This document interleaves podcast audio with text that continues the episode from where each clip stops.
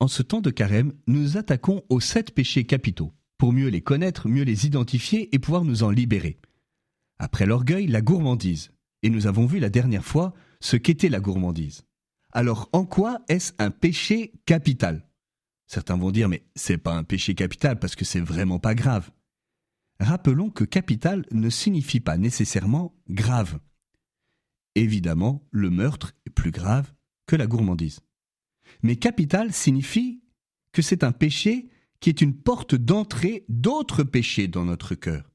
C'est un péché qui engendre d'autres péchés. Et souvent, la gourmandise n'est pas de nature grave, mais c'est un vilain défaut, pour reprendre cette expression, car elle est source d'autres péchés en nous.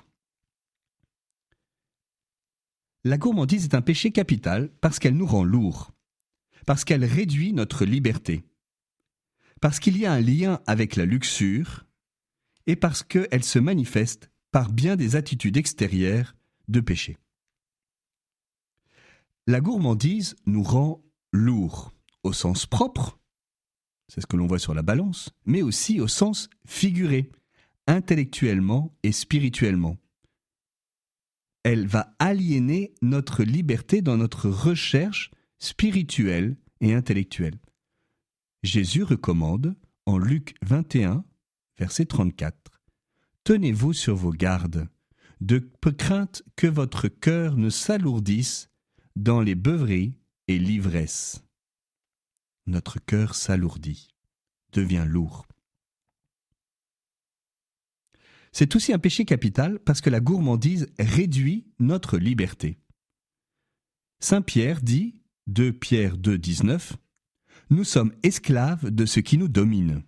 Nous sommes esclaves de ce qui nous domine. Lorsque vous vous surprenez à manger plusieurs morceaux de chocolat, alors que vous n'en vouliez prendre qu'un seul, demandez-vous qui est maîtresse? Votre liberté ou votre gourmandise? Nous sommes esclaves de ceux qui nous dominent. Et que nous soyons attachés comme un petit oiseau par un fin fil d'or ou une lourde chaîne, eh bien nous demeurons esclaves de ce qui nous lie. Troisième aspect, qui explique que la gourmandise est un péché capital, c'est qu'il y a un lien avec la luxure ça apparaît pas immédiatement, mais quand on y réfléchit bien dans notre expérience personnelle, nous le voyons.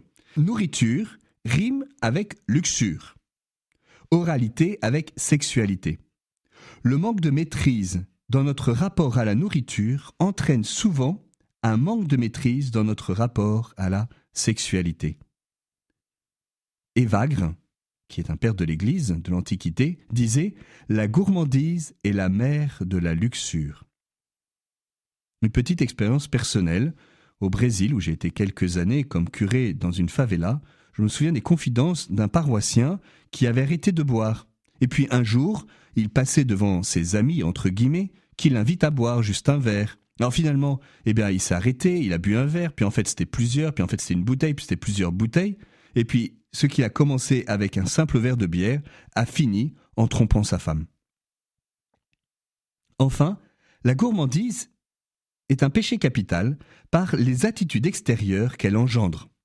Regardez, euh, le bavardage, les paroles inutiles, la médisance, critique, l'exubérance, le manque de maîtrise dans les gestes, l'égoïsme, l'impatience, le manque de charité, voire le manque de dignité dans notre manière de nous comporter.